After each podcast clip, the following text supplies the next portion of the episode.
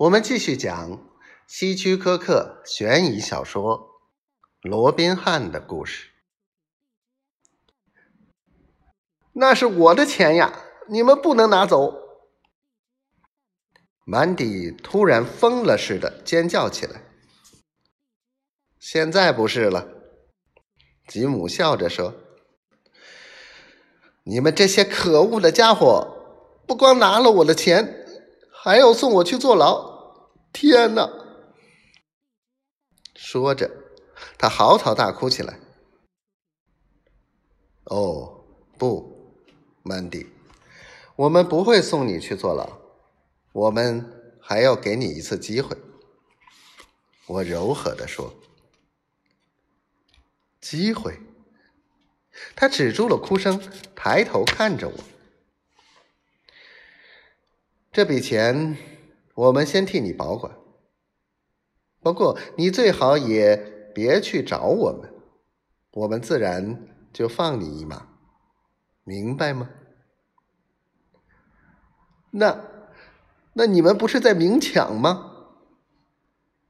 他哀求说：“怎么说是明抢呢？”吉姆说：“这可是一个两全其美的好办法。一来，你可以用钱换取自由，免受牢狱之苦；二来，我们忙碌半天。”也不吃亏，而且你的选择余地还很大。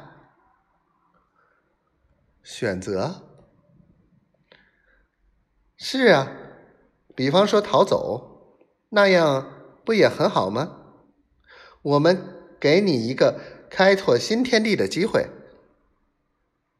吉姆边说边走到床前的电话机旁，一把扯断了电话线。啊！曼迪顿时目瞪口呆。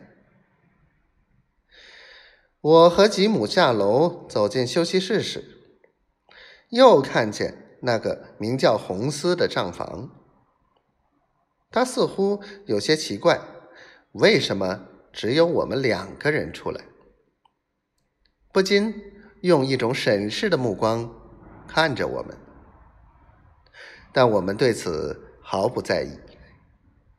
我依然装作醉态，拿起电话，拨通后，里面传来路易斯的声音：“喂，